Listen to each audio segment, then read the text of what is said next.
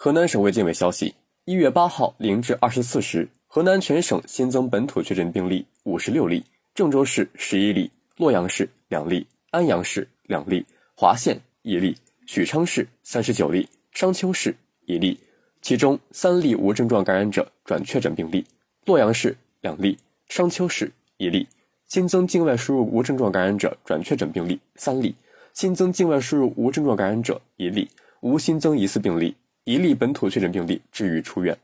感谢收听《羊城晚报广东头条》，我是主播张世杰。